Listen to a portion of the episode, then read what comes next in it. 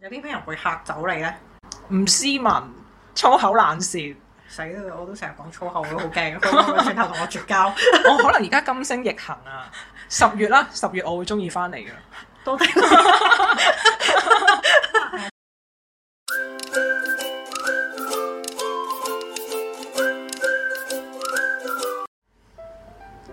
大家好，歡迎嚟到大樓台。，我係老味我。係 Kenix，我哋會同你一齊生分享生活大小事，睇有咩忙先？下啲星咁樣咯。哦，星明星啊！星盤嗰個星，哦，有咩好睇啊？其實最近娛樂圈咁繁忙咁，咪睇下即係天上面嗰啲星星有關唔關事咁樣咯。哦，咁關唔關事咧？啊，都關啊！咁啊，誒、啊，我哋上回咧就講到呢個土星同埋海王星逆行啊嘛，就係係雙魚座啦。今次又逆係嘛？係啦，今次都同逆行相關嘅。咁啊，我哋 recap 翻少少先。係咁啊，上次咧就係、講到呢個土星咧就係、訓導主任，海王星咧就係、啊化妝師師係啦。。咁佢哋咧就一齊喺雙魚座就將嗰啲啊本身粉飾太平啊好美好，令到人哋有美麗嘅遐想嘅一啲嘢咧都啊就冇啦，卸晒妝啦，係啦，冇篤錯。爆晒啦。咁啊，又問翻啦，幫翻一啲啱啱聽我哋節目嘅朋友，咩叫做逆行咧？嗱，逆行咧就係、呃我哋人類啦喺地球上面望向天空，咁我哋就會望到行星嘅軌跡咧。有陣時咧就會望到佢好似倒後行咁樣嘅。係，但係其實就唔係嘅，係人類肉眼望到佢度後行啫。冇錯，嗯你真係好叻啊！係，終於有翻啲記性。係啦，咁啊誒，我哋今集就講金星逆行啦。係咁我就誒、呃、盡量嘗試簡單啲咁樣講。好，咁啊，如果係咁啊，開始啦。金星逆幾耐？哦，金星逆幾耐？金星咧佢就係喺呢個七月廿三號逆到九月三號。哦，逆緊咯喎，咁樣。係啊，佢每誒、呃年半左右就會逆行一次咯。係。咁然之後啊，金星咧今次誒、呃就會喺獅子座嗰度逆行嘅，咁佢都嗯會逗留喺獅子座都幾耐下嘅。不如我哋講下金星先啦，咁係咯係咯，金星有咩人設啊？即係上次就訓導主任、化妝師，今次又係啲咩人呢？你想誒、呃、聽個好聽啲嘅人設定係唔好聽嘅人設？我想兩個都聽。好啦，咁啊誒啊，如果我要介紹佢人設嘅話咧，咁我就首先要介紹下佢守護啲咩星座先喎。係。嗱，我先講咗金星代表啲乜嘢啦，嗯咁、然之後再誒、呃、擺翻到去嗰啲星座入面，就再去分享。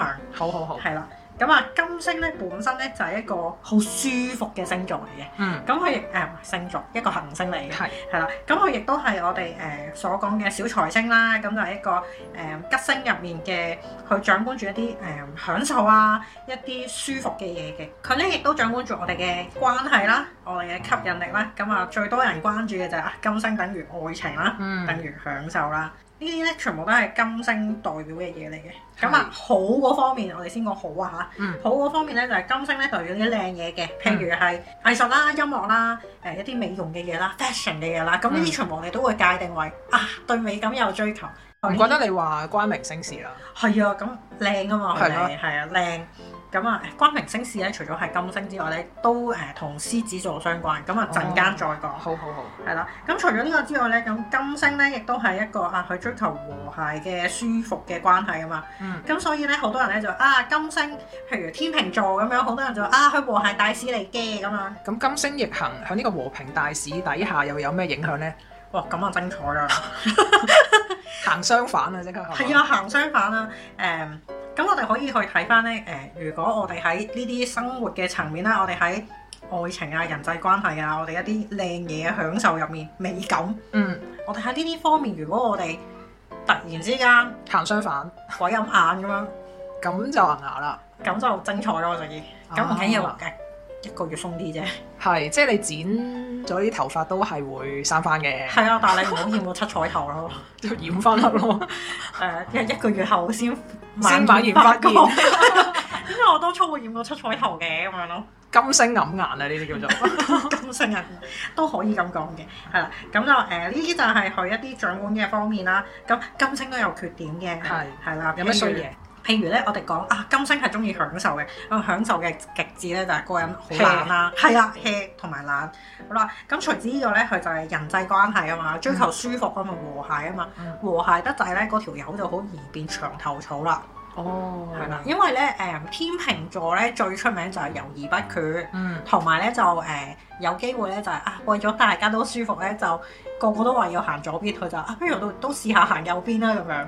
係，係啦，咁佢嘅出發點咧就有啲搞笑嘅，佢就係為咗平衡啲意見啦，所以口是心非啦，又或者佢好唔直接嘅咁樣啦。嗯，咁、除咗呢樣之外咧，咁因為佢追求和諧啊嘛，係，咁誒、有陣時和諧咧就係咧啲人就會覺得佢有啲假咯，哦，係啦，咁就誒呢、個就係天秤座比較大家理解到嘅嘢啦。係，咁金星咧掌管兩個星座嘅，咁、嗯除咗天秤座之外咧，佢都掌管金牛座嘅咁金牛啊，即係 stubborn 咯，牛咁嘅眼係鏡咯係咪啊？ 係咯，誒咁啊，金牛座除咗出名硬頸之外啦，咁其實咧佢都好出名咧，係一個美食家嚟嘅，因為佢識享受啊嘛。嚇，咁啊啊，除咗佢即係中意食嘢啊，中意包拗頸之外咧，咁其實咧佢都係誒講緊一個價值觀嘅，因為、啊最多人知道嘅就係金牛座咧算死草啊，誒好孤寒啊。嗯，誒、食多一個餸都要同你計翻錢啊咁樣嗰啲咧，咁經常都會有呢啲誤解嘅啊，嗯我我會形容為誤解啊嚇，因為嗯大家唔理解咧每一個星座嘅特質咧，其實咧誒、金牛座咧嘅孤寒咧，只不過係佢覺得哦我啲錢咧就要運用喺一啲值得嘅面向係啦 CP 值要高嘅，係啦、啊我唔會亂使錢嘅咁樣嗯之類咯。咁、我哋就會見到啦，啊金星守護嘅星座咧，譬如金牛座咧，佢嘅價值觀啦係比較特別啦，係好突出噶嘛呢方面。係啊，如果佢守護嘅天秤座，你就會突然之間就會諗起啊嗰個人好靚喎，係咪即係天秤座啊咁樣？啊咁除此以外咧，咁其實金星咧都講緊吸引力嘅。咁吸引力咧就係講緊啊人哋有啲咩特質會吸引到我咧咁樣。即係咪靚啊？除咗靚之外，可能有陣時就係嗰個人你同佢相處舒唔舒服噶嘛。 啊，坐長靚唔靚啊？靚， 你同佢相處舒唔舒服啊？舒服，係咯，咁佢咪誒啱啱好咯。啊，OK，係啦，咁啊，不過金星逆行嗰陣咧，你都要照顧下自己嘅愛情關係喎。我即係會撻 Q 嘅，金星逆行咧就好特別嘅，係好多人咧就中意誒，即係譬如咧有啲妹豬咁樣就話，哦，我想同我前男友復合啊，點算啊？咁好多時咧有誒、占星師咧就會提啊下咧金星逆行嗰陣復合啦，咁樣係，係啦，因為啲人就會誒、呃有機會咧會翻翻去一啲舒服啊、熟悉啊嘅嘢嗰度，所以金星逆行咧。如果你睇愛情嘅話咧，咁就幾個面向嘅啫，一係復合啦，一係分手咯。鬼陰眼咯，或者哦，鬼一晚即係開錯咗個頭，你意思？係啊，即係啊，突然之間同嗰人 click 咗喎啊，我覺得佢好吸引啊咁樣，但係嗰陣金星逆行嘅話咧，誒、嗰種吸引咧，可能逆行完之後你就覺得，咦，我做乜會咁樣嘅咁樣咯，哦，咁九月初就逆完啦。咁你而家嗱，我哋錄音係八月啊嘛。係，咁你都一個月啫，咁啊美國 probation 咪飛咗佢哦咯。，好啊， 都唔錯嘅你呢個建議呢、個睇法。係咯，咁啊，誒、我哋都可以講下 金星嘅愛情嘅。係。因為咧，誒、愛情啦，或者誒、關係入面，其實有好多唔同嘅 elements 噶嘛。嗯譬如咧，誒、每一個行星嘅特質咧，佢都掌管住一啲元素咧，其實係喺愛情入面好重要噶喎。嗯咁譬如係我哋人與人之間嘅關係入面啦，我哋會好睇我哋嘅信任啦。咁信任咧，佢就唔係金星掌管啦，金星就誒、掌管點樣舒服噶嘛。係咁而信任咧就係、月亮掌管嘅。咁譬如啊，我哋講要發展一段關係嘅，我哋梗係需要有激情啦，係咪？嗯係咁激情咧就係、火星掌管咯。係。咁所以喺金星逆行嘅呢個時間，咁我哋應該注意啲乜嘢咧？嗯，咁我哋咧就要注意頭先講嗰啲呃誒有冇鬼一晚啊，會唔會分手啊，會唔會無厘頭一齊咗之外咧，咁我哋就要睇啦啊，因為金星掌管嘅愛情咧，其實佢係講緊啊，我哋人與人之間點樣去展現一個親密嘅感覺啦，我點樣去同別人去連結啦，甚至乎啊我想唔想同你去連結啦，誒嗯佢咧亦都會有啲 hints 咧俾到我哋話俾我聽啊，我中意嘅人係有啲咩性格嘅，有啲咩特質嘅，即係譬如有啲咩人吸引到你啦。嗱，譬如我問你啦，嗯財進有咩咁吸引你啊？誒、高大威猛啊嗰啲 啦。誒、體貼啊、細心啊、靚仔啊、有錢啊咁樣講咯，啲虛嘢咯。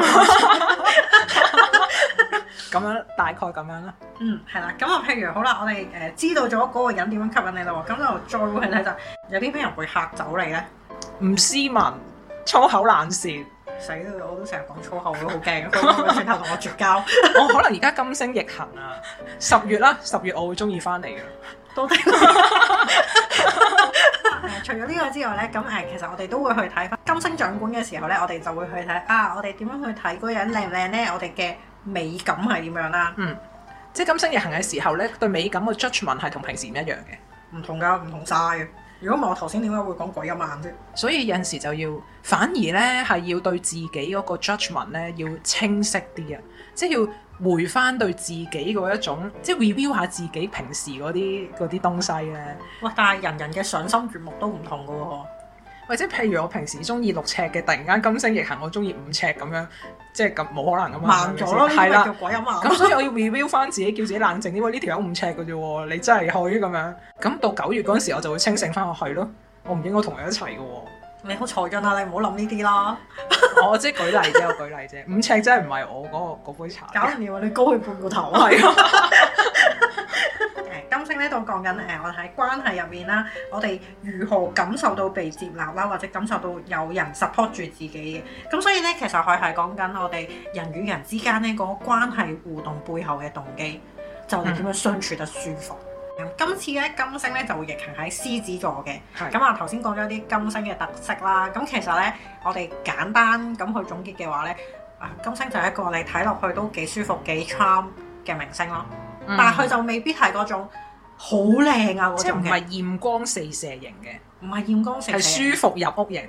唉，冇錯。誒、譬如係湯唯啊嗰啲啦啊，係、即係你望落去佢唔係好靚嘅，但係你睇落去你又覺得啊呢、個人幾舒服喎、睇落去同埋越望越襟睇嘅，係啊 charm 咯，你會覺得係係係，啊，講起 charm 嘅話，譬如係誒阿志玲姐姐個老公咧，阿 Kira 咧係都 charm 噶，係啊，男士代表我都覺得佢係幾 charm 嘅，但係你一佢眼佢唔係好望靚仔係啦，咯唔覺得佢靚仔，即係佢唔係誒望望下又幾好睇喎。係啊，即係佢唔你唔會一望佢就覺得哇呢、個人好靚啊咁樣，但係你就覺得啊呢、個人好襟睇咯，嗯，係啦，好入屋嘅嗰、個樣可以。係咁就我哋都講埋啊，金星亦係喺獅子座啊嘛，係咪？係親民咁入屋嘅明星或者一個小可愛咧，行到去獅子座嘅時候咧，佢就會狂性大發咁樣啦，嗯就會好中意一啲浮誇嘅嘢啦，又或者好 luxury 嘅嘢嘅中意，因為佢都中意享受啊嘛。咁咁喺呢段時間咧就會放大咗啦，加強版嗯係啦。咁就誒，同埋咧有個要注意就係會唔會咧為咗有人讚啦，或者追啲 like 數咧，而去打扮自己或者打造一個人設俾自己，就而會平時唔係咁嘅佢，係啦。嗯，誒，如果嗰個人本身金星係獅子，就平時都係咁。哦 OK，係啦，咁就有機會咧，就會係誒、呃比較注重物質啦，又或者係名譽嘅。咁如果佢喺一個好啲嘅一個設定之下，或者情況之下咧，就可能係金星獅子嘅人咧，佢對於做自己咧，佢覺得好驕傲嘅，即係。嗯唉，我好覺得我做到自己，我好好 OK 啊，好叻啊，好舒服啊咁樣咯。嗯。講開金星守護，頭先你話天平金牛啦，又行到去獅子，嗯，咁係咪呢三個星座嘅人就會受到金星逆行嘅影響呢？係啊，會大啲影響或者明顯啲咯。係，咁但係我譬如我啦，咁我係白羊啊嘛，即係我太陽星座，即係唔關事咯。你個上升星座好似係獅子座，係咩？即係獅子即係關事，好似啊。即係要成個星盤咁睇嘅，唔係就咁啊哦白羊座咁你就唔關事唔係嘅，係啊要成個星盤睇你有冇天平金牛獅子，咁你呢個月份呢個金星逆行就影響到你啦。咁橫掂你都講開，不如我睇下你個盤啦。好啊好啊，咁啊誒，阿露薇嗰個盤嚟講咧，哇！你唔係少少關事喎，你好關事好啊喎。好關事點解呢？你粒金星咧係金牛座啊。喂中晒喎，金星同金牛呢兩個 keyword 喎。係啊，你中咗啦，恭喜你啊！唉，多謝咁，但係我要注意乜嘢呢？咁啊誒，譬如我哋先講啊，金星如果係金牛座嘅話咧，咁嗰啲人咧誒，佢、會追求一啲靚嘢或者享受嘅時候咧，佢會好睇嗰、個、誒值唔值得啊。係啊係啊係啊。即係譬如我眼中嘅露媚咧，就係係佢唔會追啲好貴嘅嘢，但係佢會追求係我使嗰筆錢咧，我要換嚟舒適嘅享受咯，係，我一定要覺得使得抵咯。但係嗰底當然係我覺得抵啦，係我啦嘅價值觀嚟嘅都係。係啦。咁一定係即係唔可以齋靚嘅，一定要有價值啦。齋靚， 咁就誒，譬如咧，如果金星係係金牛座嘅人，就會特別大影響啦，因為我哋而家講緊金星逆行啊嘛，咁所以咧，我哋就會去睇翻星盤入面咧，太陽喺邊啦，金星喺邊啦，同埋嗯上升星座喺邊嘅，嗯係啦。咁就當呢三個 elements 咧，如果頭誒同頭先所提及嘅星座，即係金牛啦、天平啦，同埋獅子座啦，可能係有關係嘅話咧，咁就要注意多啲啦。我已經中咗兩個啦，金牛獅子我都中咗。係，啊，我記得財進好似係獅子座。係啊，係啊，哎佢又中，係啊，你哋兩個誒唔好撒屁嘅，知唔知啊？我哋平時都冇殺氣嘅，OK 冇問題，即係呢個月可能會啦。係有機會係大家突然之間發現大家嘅價值觀好似有啲 有啲有啲警棍。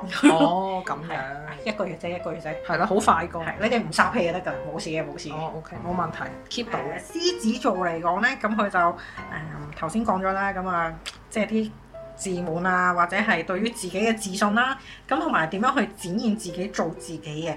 咁除此以外咧，咁譬如誒、獅子咧都代表係一個個人嘅舞台啦，或者同子女相關嘅。嗯，我哋都可以講下咧，誒、金星逆行喺獅子座嘅時候會發生啲咩事嘅好。啊頭先一開始就講咗啦，即係我哋已經有土海逆相完啊嘛，卸晒妝㗎啦已經。係啦，係啦又督爆晒，又卸晒妝，然後就金翼啦。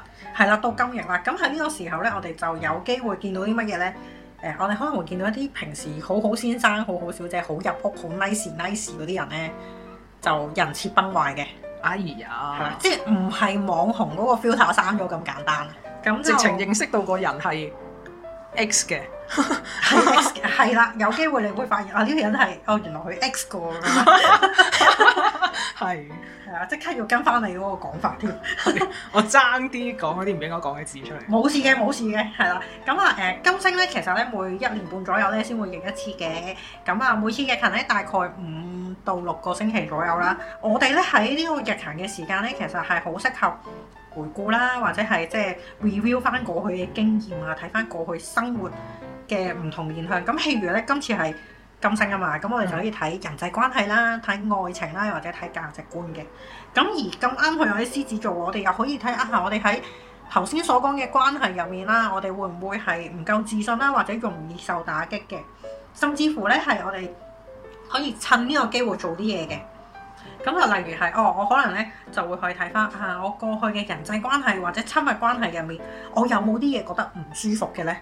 嗯，咁你就可以啊，同自己去一個做一個深層嘅對話，睇翻啊，原來以前咧誒呢、呢個親密關係入面有啲乜嘢係令到我唔舒服嘅，點解佢會唔舒服咧？咁樣嗯咁我哋其實唉每一次 review 都係成就更加好嘅自己噶嘛。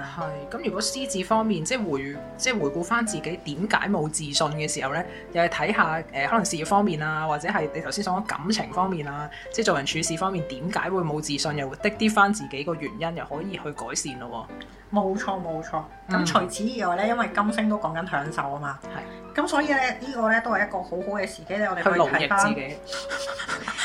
Sorry，係金金星嗰個享受係舒服嘅，OK。 咪逆行，我諗住係調翻轉。誒、啊我哋可以去睇咧誒，譬如即係我哋都講價值觀噶嘛，咁所以我哋就可以去睇啊，我哋使錢使成點啊啦， 係，因有為獅子喎，係咪係咁買 Chanel？有機會。當金星逆行喺獅子座嘅時候咧，啲人咧好容易就衝動購物啦。啊，講緊即係一般嘅平民百姓啊，係係係即係好容易就衝動購物啦，或者買咗啲奢侈品嘅。嗯，咁啊，啊呢啲時間咧，咁就即係都唔好太 blame 自己啦。咁啊，與其 blame，即係如果萬一你已經買咗，咁你就冇 blame 自己啦，望住個 Chanel。就用啦。就用啦，同埋咧就諗一諗啊，究竟我買呢個 Chanel 係因為我覺得我舒服啊，定還是係因為我冇安全感，我需要一個 Chanel 陪住我咧？哦，嗱，如果係後者嘅話咧，又可以回顧翻自己點解需要個 Chanel 去托高自己啊。冇錯，咁啊呢個應該係個人設相關啊睇嚟。咁咧誒喺每次金星逆行嘅時間啦，咁其實咧都係一個好好嘅時機咧，俾我哋去同自己嘅內在咧去對話嘅。因為見你同阿財俊兩個都獅子座嘅話咧，咁我贈哋兩句啦就要。我哋就誒唔小心講講多少少咁樣啦，因為咧誒、金星去逆行嘅呢段時間咧，我哋會喺呢個占星界咧，我哋會話啊呢次嘅金星逆行咧遇上咗呢個 super moon 啊，咁、就哦啱啱過去嘅水瓶新月啦，啊唔係水瓶滿月，sorry，係啦，啱唔啱過關中秋節事嗰個唔關中秋節事哦，OK，OK 嘅，係啊，啱啱過去咗嘅誒滿月啦，咁同埋嚟緊仲有一次滿月嘅。嗯，咁呢個八月頭嘅水瓶滿月同八月尾嘅雙魚座滿月咧，都係一啲好勁嘅滿月嚟嘅。咁當呢個滿月我哋形容去做 super moon 嘅時候咧，咁就係講緊啊，我哋要去即係睇住自己嘅情緒啦，啊情緒有機會非常波動啦，又或者咧係啊，我哋就會去睇翻究竟我哋喺一段關係入面，我哋會唔會有控制欲咧？又或者係我哋係咪一個時候我哋要去放手咧？我哋會唔會係有一啲斷捨離喺入面咧？關係斷捨離，係啊，金星逆行咧，其實係講緊當我哋去 review 一啲人際關係嘅時候咧，我哋可以係去睇翻平時阿路明好中意講咧嗰啲無效社交要放低佢㗎哦嘛。係呢個要值得開一集。 好啊，好啊嗰集你講晒啊。 O K O 係啦，咁啊誒，當我哋喺金星逆行嘅時候，我哋就會去睇人際關係啦，有冇啲嘢我哋係要清理啦，我哋要減少嘅，又或者係咧愛情上面咧會唔會好多衝擊啦，又或者係誒、唉過往咧誒好多愛情嘅 fantasy 啦咁樣，嗯咁呢啲 fantasy 咧喺呢段期間咧都會幻滅嘅。係嗯，啦，有機會就係令到我哋會去重新去睇翻我哋每個人嘅價值觀啦、世界觀等等啦。我哋係咪可以喺人與人之間嘅相處舒唔舒服？譬如咧，可能喺呢段時間入面咧，露眉會突然間睇我唔順眼，就係、因為我平時講粗。口啊嘛。係 啊，就係因為我唔小心講咗粗口，佢可能就會睇我唔順眼。哦，即係平時講得冇嘢嘅，今日嘅時候就哇呢條友講粗口嘅，唔得咯咁，就可能會出現咁嘅情況啦。係如果你覺得唔得，你可唔可以同我講啊？你誒唔好同我絕交啊！誒、 九月之前就誒諗諗先，九月後啊應該冇事嘅。好 啊，我等你啊！ 大部分都係呢啲咯。咁啊，同埋咧頭先誒有提過呢個金星逆行好熱鬼有慢噶嘛。嗯，咁就係、誒，即係大家咧都要慎重啲去對待啊！如果你有一個誒喺度醖釀緊、準備萌芽嘅愛情咧，唔好亂咁開始。我會建議係誒、再觀望多一個月啫，一個月啫，冇事嘅，係咯、啦，如果一個月都觀望唔到就飛得啦，又係可以。係咁就唔好開始咯。係咯，點解會咁講咧？因為咧好多時金星逆行嗰陣開始嗰啲愛情咧，個金星都係順鏡花水月。係啊，個金星順行翻咧，你就會喺度諗點解啊？我做咩啊？我咁樣咯。咁還好係好短啫。誒咁靚嘅咯，誒、你同財俊唔好亂咁去剪頭髮啊嗰啲，唔好改變形象咯。喂哎啊，我係要剪頭髮噶咯係啊喎，咁點算啊？收一收啫，收一收啫。你要揸住個宗旨，唔好俾人說服到你做其他嘢。啊我 OK，我會揸緊我個中指喺個 salon 嗰度。 因為咧，誒、當誒、金星逆行，仲要喺獅子座嘅時候咧，我哋嗰個形象上面嘅美感咧，係會有偏差嘅，同平時唔止少少係啊啦。你你都嗰邊出 到去順行翻嘅時候，你就會靈魂拷問自己發生咩事㗎啦。咁頭髮會生翻還可以。睇你剪幾段咯，誒、嗯即少係少你同我講收下咁樣，髮型師覺得三寸先係收 下都大鑊啦。誒有空間嘅，有空間嘅，我會撳 住佢。咪不過有陣時髮型師嘅嘢未必撳得到。係啊，佢手起刀落㗎嘛，有啲。係啊，佢明明話一寸咧，成個手指咁長喎，佢一寸咧。係啊，我哋嘅誒度量衡同髮型師嘅度量衡永遠都係有啲偏差㗎嘛。係咯，啊所以有陣時唔係自己嘅偏差，係髮型師嘅偏差。咁髮型師都係誒金星逆行金逆緊 比較 general 就係咁樣啦，咁啊唔好衝動購物啦，唔好突然之間改變好多形象啦。咁同埋有機會喺呢段時間，我哋就會繼續見到啲娛樂界啊，或者名人明星啊，你會覺得啊呢、個人人設崩壞咗啦，佢以前唔係咁㗎，點解佢會做啲咁嘅嘢嘅咁樣咯？咁即係話喂，其實如果崩壞咗未死，咁你要即係公關災難噶嘛，係咪先？會見到嘅應該都，唉係咯反正前面土海都逆相遇，應該都好多災難㗎。係，但係土海逆到十一月喎，有排喎，係啊，咁加埋而家今日嘅話，咁咪更重手呢、個所月以誒、呃一路好多人都會，即係好多老師、占星老師咧都會講係誒呢個二零二三年嘅星相咧，係協助我哋更加認識身邊嘅人或者你一啲中意嘅人佢哋嘅真實嘅面目咯。即係又係嗰句咧，即係做好自己就唔怕乜逆物逆咯。你真係好叻 喎！綜合而言， 係啦，今集完得啦，我已經講咗最終極嗰個 summary 咁啊誒。都仲有少少嘢可以去誒、呃提點提示一下啦，唔係提點啊，冇咁叻 嘅。我一都般市民仲可以有啲咩注意地方呢？係啦，一般市民咧最緊要咧就係喺呢段時間咧就可以學識欣賞自己啦。嗯，係啦，呢、個時間咧其實因為我哋會去睇翻我哋嘅自我價值啦。咁誒、呃，當我哋去欣賞自己嘅時候，我哋自然識得接受別人嘅讚美㗎啦嘛。嗯，咁譬如係誒、呃我喺呢個金星順行緊順行啊係順行緊獅子嘅時候咧。係咁就去嗰啲誒護膚品嗰啲店咧嗰度買嘢啦。咁啊誒有個男 sales 咧去誒、即係嚟幫我誒、搞即係 serve 掂你買啦嘢，係啦，佢啊幫我幫我處理咗我想買嘅嘢咁樣啦。咁啊誒你知啦，嗰啲護膚品店嗰啲男 sales 呢好整潔噶嘛，係啊同埋好乾淨噶嘛，你覺得佢哋？係，我覺得佢哋乾淨過女人嘅，係啊，真係好乾淨，好舒服望落去嗰個人。咁嗰個男仔咧，佢就有 gel 甲嘅，但係佢嗰啲色係即係好低調，誒、你會覺得啊好健康啊咁樣嗰啲色啦嗯。跟住咧誒，當即係成個過程都搞掂晒，佢已經棚搞掂晒啦。跟住我終於按耐不住，我就同佢講我話。啊，我覺得你個指甲咧整得好靚，我忍唔住我要讚下咁樣啦。咁佢有冇受寵若驚咧？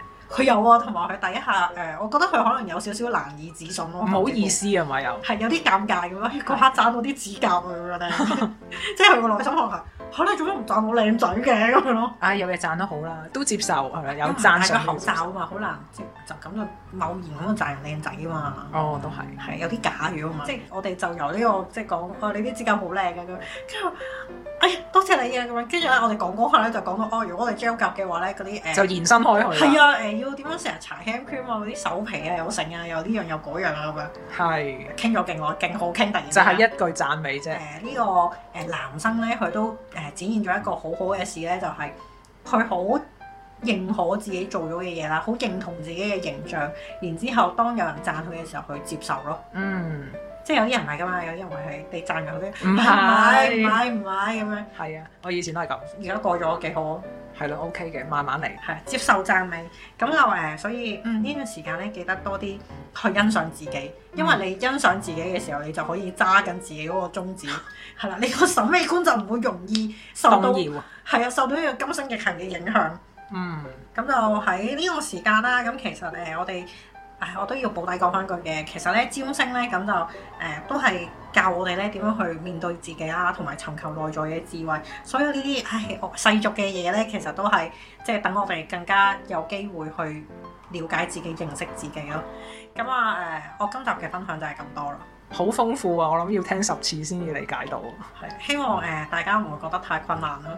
唉，慢慢就會明噶啦係，啊聽多幾集啦，係誒，總之今日就係講緊一個平時好入屋，你望落去好參好舒服嘅一個明星名人，突然之間去行去一個浮誇嘅路線，係咁啊，只會 last 一個月嘅啫，大家唔需要太擔心，係唔好亂咁剪頭髮，唔好亂咁誒 impulse buying，係啦，咁冇事嘅，揸緊宗旨，係冇事嘅冇事嘅，咁我哋今集嘅時間就係咁多啦，我哋下集時間再見，拜拜拜拜。